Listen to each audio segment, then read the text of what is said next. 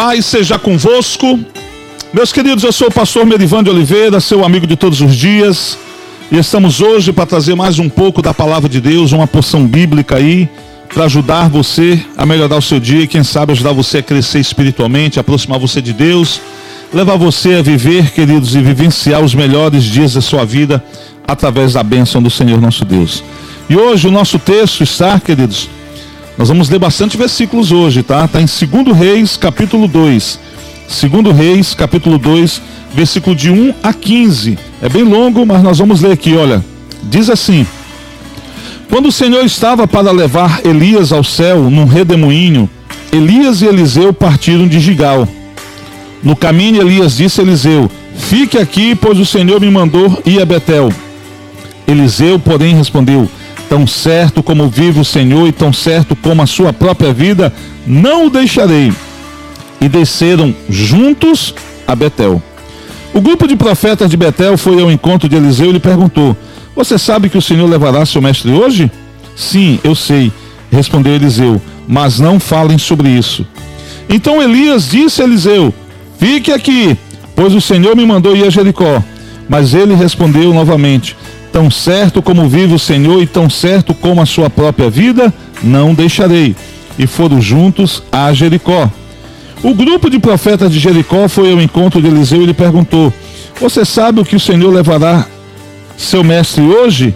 Sim, eu sei, respondeu Eliseu, mas não falem sobre isso.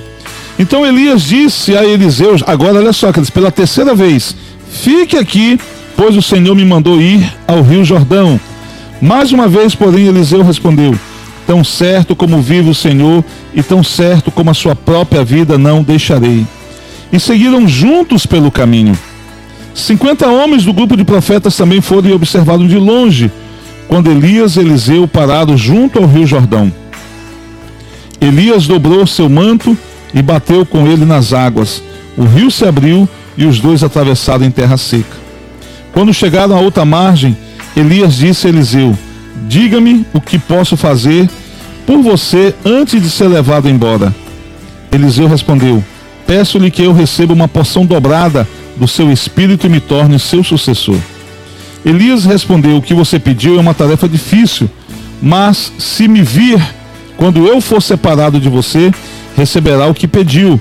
Caso contrário, não será atendido. De repente, enquanto caminhavam e conversavam, seguiu uma carruagem, surgiu uma carruagem de fogo puxada por cavalos de fogo. Passou entre os dois e os separou. E Elias foi levado para o céu num redemoinho. Eliseu viu isso e gritou: Meu pai, meu pai, você era como os carros de guerra de Israel e seus cavaleiros.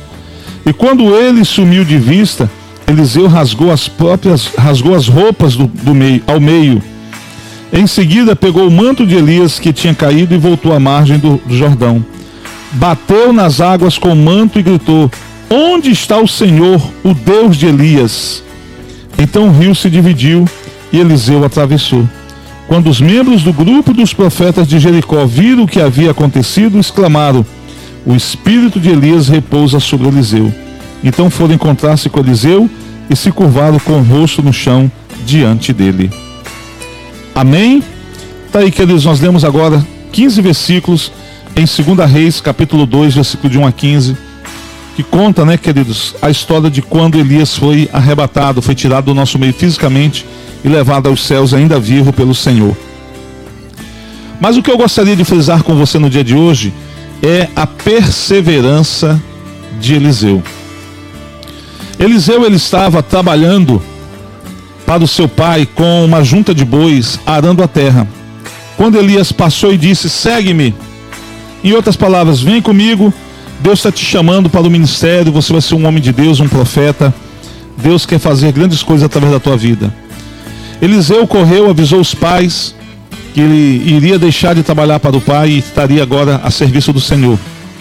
Com a bênção da família, ele volta até Elias. Ele pega o, o, o, aparelho de arar terra, que era feito de madeira, ele quebra aquele aparelho, e daquele aparelho ele faz um fogo. E o boi que, estava, que ele estava usando para arar terra, ele mata. E vamos dizer assim, faz ali um churrasco de despedida.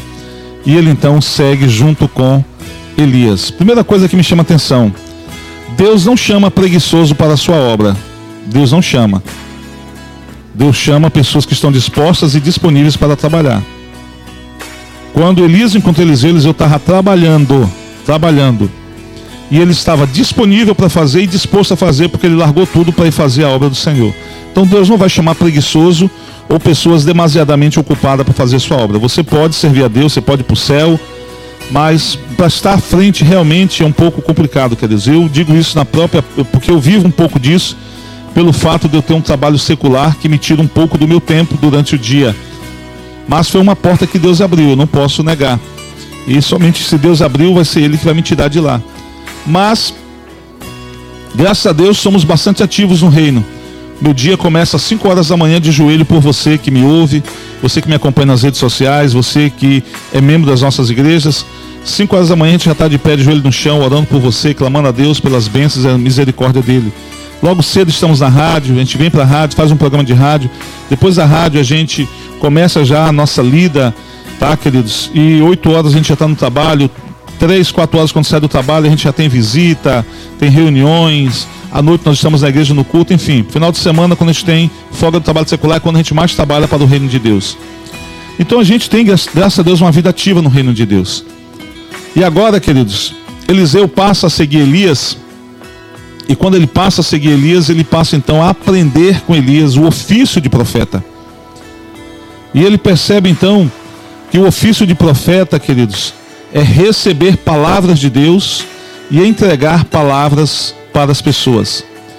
Os profetas no passado diziam: Assim diz o Senhor. Muitos profetas dos dias de hoje dizem: Eu senti no coração. Há uma diferença. Não estou aqui para julgar o ministério de ninguém. Mas a convicção de que foi Deus que falou e que Deus falou iria acontecer não deixava nenhum, nenhuma sombra de dúvida nos profetas e por isso eles declaravam: Assim diz o Senhor, porque o Senhor tinha falado aquilo mesmo. E se aquilo não acontecesse, o profeta era mentiroso. Então é fácil dizer: olha, eu senti no coração para fazer tal coisa, porque se não der certo, ah, o coração é enganoso e por aí vai.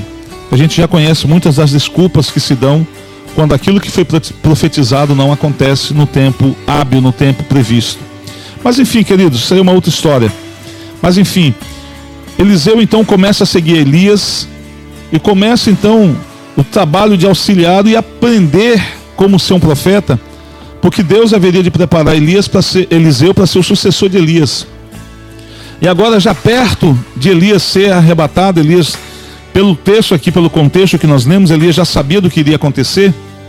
E as pessoas também já sabiam, porque diversos grupos de profetas vieram até Eliseu para dizer: Você já sabe que o seu Senhor, né, o seu, seu mestre, aí, o seu líder, ele, ele vai ele vai levar, o, Deus vai levar o seu mestre hoje aos céus, você sabe, ele sempre respondia, eu sei, mas não comente nada com ninguém.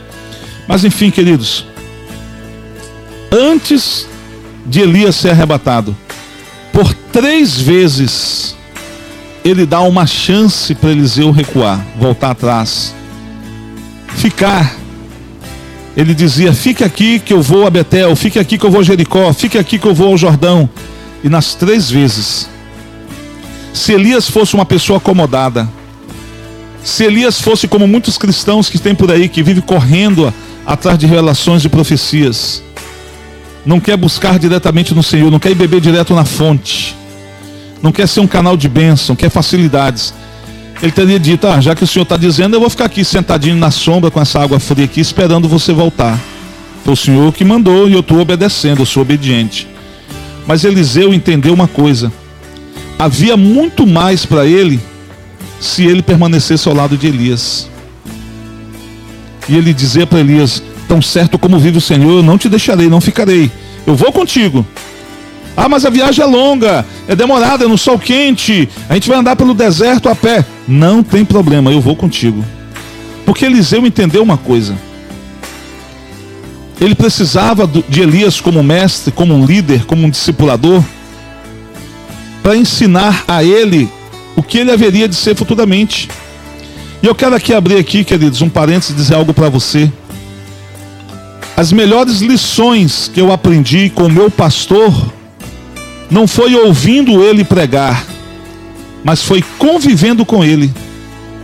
As suas atitudes com relação à sua família, aos seus filhos, com relação ao ministério, a outros pastores. Eu sempre que tinha oportunidade, eu estava ao lado do meu pastor. Uma vez ele me convidou porque ele, ele tinha que fazer uma viagem. Ele conseguiu um carro com o irmão, o irmão não tinha habilitação, tinha um carro, mas não tinha habilitação.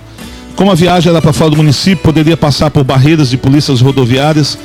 E aí ele me convidou para dirigir o carro porque eu era habilitado. Na época, minha esposa até me disse: Filho, tem tanta gente na igreja que poderia dirigir esse carro para o pastor, eu estou grávida. Eu disse para minha esposa: Eu sei que você está grávida, você não está no, no, no, período de ganhar o neném, você não está correndo risco de morte, de aborto, de nada. Você está bem, está saudável, mas eu também penso assim. Depois de ter tantas pessoas na igreja, ele escolheu a mim. Eu acho que tem benção aí. E eu, queridos, então, minha esposa concordou, entendeu. Minha esposa é uma mulher sábia. E aí eu fui com o pastor. Eu tenho 1,93m, eu peso 130 quilos dentro de um Fusquinha, dirigindo um Fusquinha para levar o meu pastor na sua viagem. E aquilo foi um aprendizado para mim. Eu aprendi muito com o meu pastor, convivendo com ele. As melhores e maiores lições que ele me deu foi quando ele colocava em prática na vida dele aquilo que ele pregava. E eu via exatamente aquilo e eu dizia: é Isso que eu quero para mim. Quando eu fui batizado nas águas em 96, quando eu me converti, eu me converti no dia 24 de fevereiro de 96. No dia 5 de maio de 96 eu fui batizado nas águas. No dia do meu batismo eu tive uma outra lição. Quando uma moça ficou possessa no dia do batismo, numa vigília, antes do batismo, numa vigília.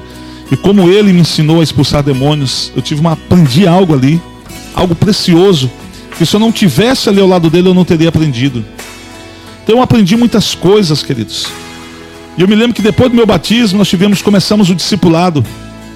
E a primeira aula, eu disse meu pastor, o que eu faço para ser um pastor?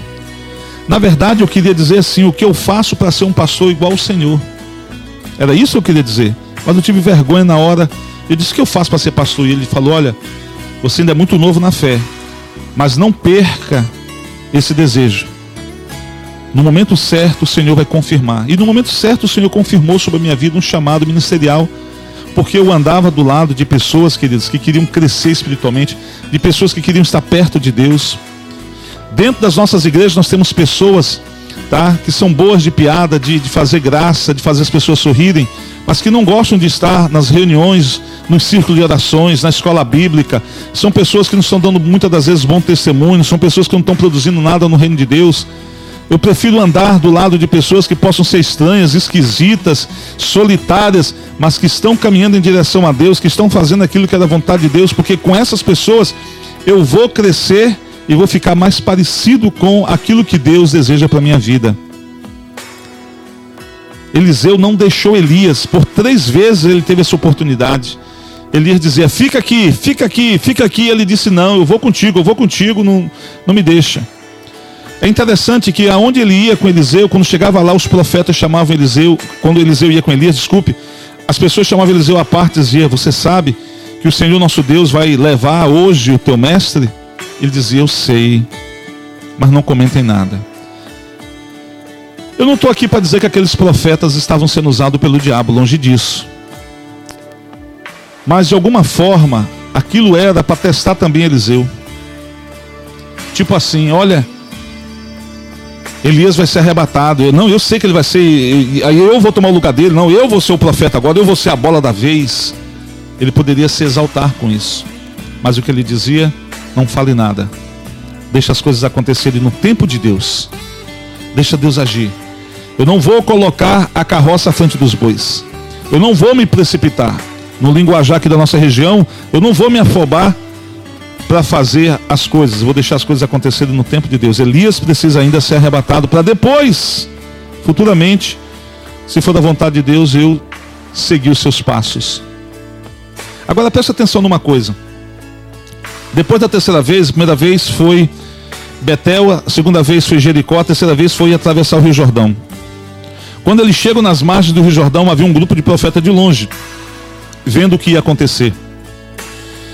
Elias tira sua capa, enrola ela e toca nas águas do rio, e o rio se abre. Eles passam a pés enxutos. Presta bem atenção. Eliseu vivenciou esse sobrenatural de Deus.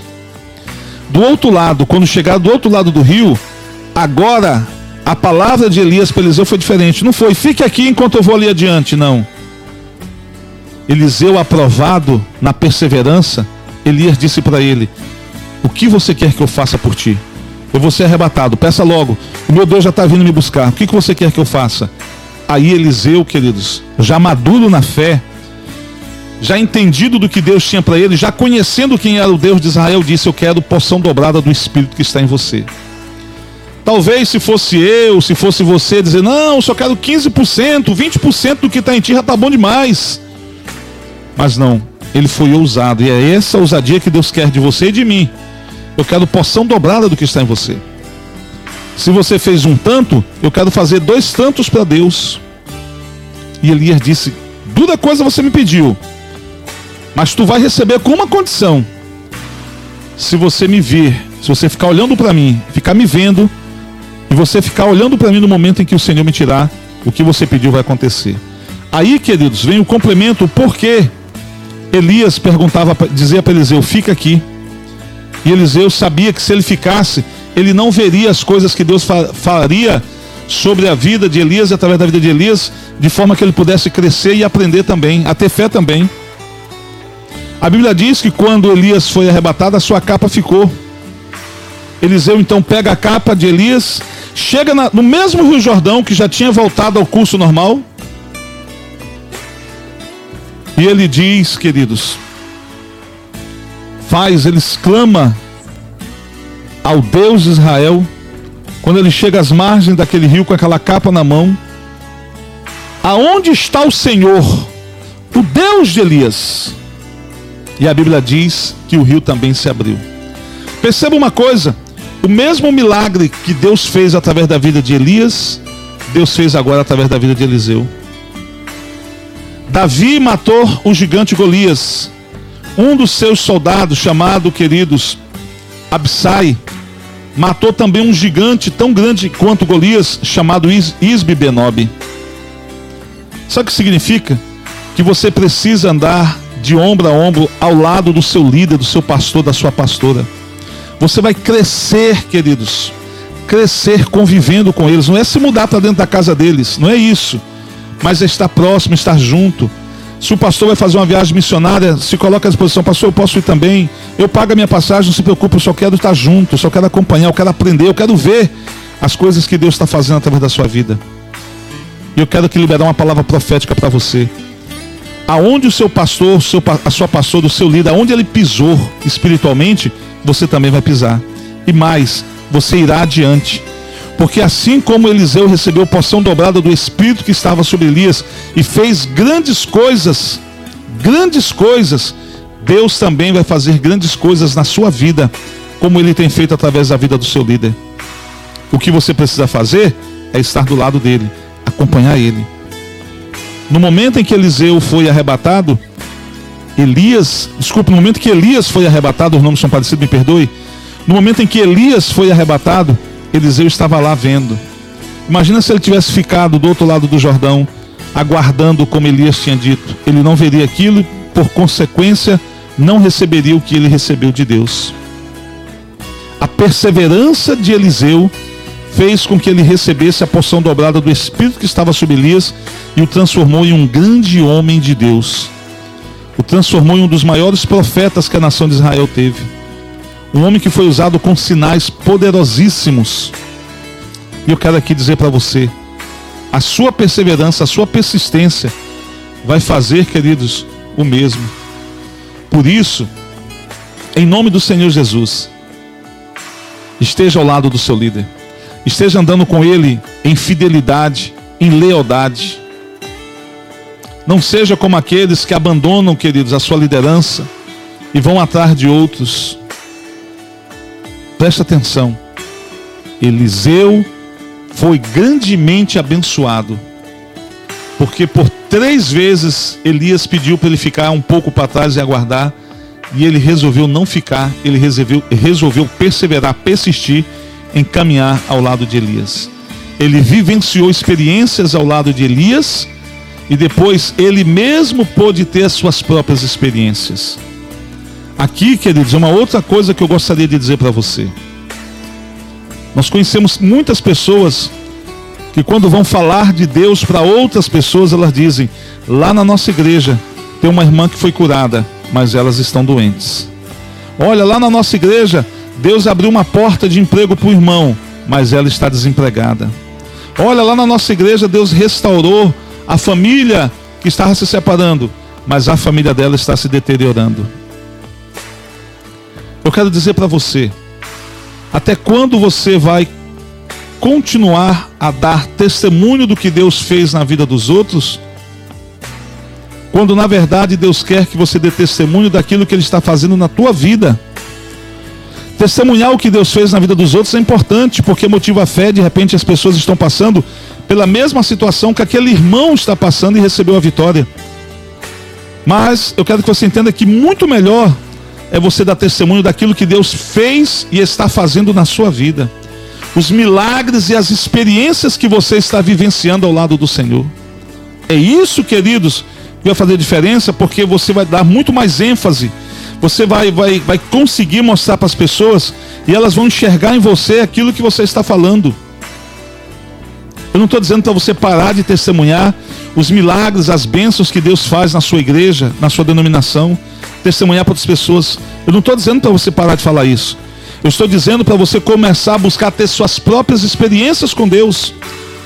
Você começar a experimentar os seus próprios milagres. Eu sou suspeito hoje para falar porque eu sou pastor. Mas o Senhor me curou de bursite. O Senhor, queridos, é, abriu portas para mim de empregos. O Senhor restaurou meu caráter. O Senhor transformou um ladrão num pastor. São coisas que eu falo do que aconteceu na minha vida. O Senhor, queridos, quando eu estava num leito, caminhando para um leito de morte com Covid, o Senhor restaurou a minha saúde. Eu passei cinco dias internado no hospital mal. Já estava caminhando talvez para ir para uma UTI para ser entubado, quando o Senhor falou aos meus ouvidos: aqui não será o teu fim, ainda há uma jornada, um caminho a ser percorrido. Meus queridos, Deus quer falar contigo, Deus quer que você tenha suas próprias experiências. Ele é um Deus que se deixa ser achado, um Deus que se deixa ser encontrado. Ele diz na sua palavra: Buscar-me-eis e me encontrareis quando me buscar de todo o vosso coração. Aonde está o Senhor, o Deus de Elias? Aonde está o Senhor na tua vida? Aonde está o Senhor? Porque Ele não tem falado contigo. Muita gente diz: Ah, Deus está em silêncio.